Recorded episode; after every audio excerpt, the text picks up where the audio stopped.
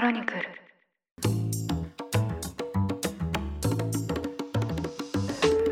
おはようございます。9月2日金曜日。ニュースコネクト。あなたと経済をつなぐ5分間。パーソナリティの野村貴文です。この番組では1日1つ5分間で世界のメガトレンドがかかるニュースを解説していきます。朝の支度や散歩通勤家事の時間などにお聞きいただけると嬉しいです。さて昨日はですね夕方に関東地方ではゲリラ豪雨が発生しました。まあ、一気にですね強い雨が降ってきまして皆さんどうですかね？濡れませんでしたでしょうか？でですね、あの大雨が降るときは、まあ、こう低気圧になるんですけど、あの気圧の変化によってですね、例えばちょっとあの頭が痛くなったりとか、こう立ちくらみがしたりとかですね、不調を感じる方もいらっしゃるかもしれません。で、私もですね、あの実はこう去年まで低気圧による体調不良っていうのをですね、一回も感じたことがなかったんですよ。なので、そんなに気圧の変化って大変かなっていうふうに思っていたんですけど、実はなんか今年からですね、低気圧になると露骨に体がだるくなったりとかか、立ちくらみがしたりといった症状が出るようになりまして、うん、これは一体どうしたものかなというふうにも思っています。で、昨日のですね、こう夕方はトレーニングをしている最中でして、で、本当はですね、こう一気に負荷をかけて重りを持ち上げなきゃいけないんですけど、まあなんかですね、体の不調を感じてしまいまして、あの、思うようにトレーニングが進みませんでした。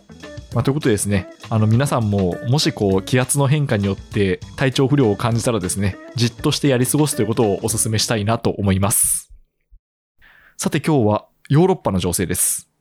EU はおととい31日、チェコのプラハで2日にわたって行われた非公式の外相会合で、ロシアに対する観光ビザの発給を事実上制限すると決めました。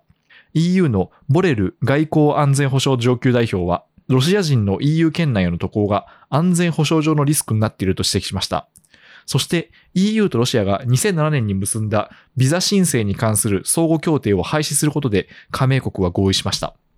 この決定によって、主に観光や休暇といった急を要さない目的の入国が制限されます。その他、ロシア人がビザを取得する際の手数料が2倍になったり、複数回の訪問ができるマルチビザの取得も難しくなるといった措置が取られます。で、今回の発表は観光ビザの制限なんですけど、実は一部の人については、これまでもロシア人に対する入国規制が行われています。2月24日にロシアによるウクライナ侵攻が起きた直後に、まず EU はロシアの外交官へのビザ発給を制限しました。さらに、プーチン体制に近い財閥のオリガルヒや政権幹部などの EU 渡航も禁じられました。また、制裁の一環として EU 各国の空港へロシアの航空会社の飛行機が乗り入れることも禁止しています。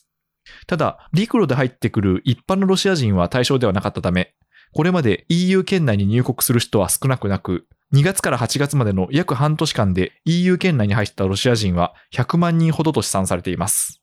こうした動きに対しまして、侵攻を受けているウクライナやロシアと国境を接している北欧東欧諸国からロシア人への観光ビザ発給を禁止するように求める声が上がっていました。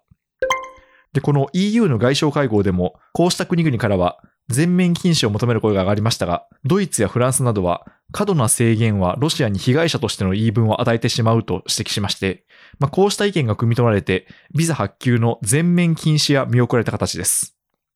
ただ、一部の国々は独自にさらなる制限を課す可能性があると見られています。例えば、ロシアと国境を接するフィンランド、エストニア、ラトビア、リトアニア、ポーランドの5カ国は、一時的なビザの発給の禁止や制限を取る可能性があるとする共同声明を発表しています。ちなみにエストニアでは先月の16日時点で数週間以内に大半のロシア国民の入国を停止する可能性が高いとロイター通信によって報じられています。そして、ウクライナのクレバ外務大臣は今回の EU の決定を中途半端だと批判しています。こうした態度がロシアによる2月24日の大規模侵攻につながったと強調しました。そしてロシア側はというと、グルシコ外務次官は EU は墓穴を掘っているとコメントしまして、対抗措置を取ることを示唆しています。ということで、まあ、全面的な入国禁止ではないにせよ、ロシア人へのですね、EU の渡航が制限されるという事態になりました。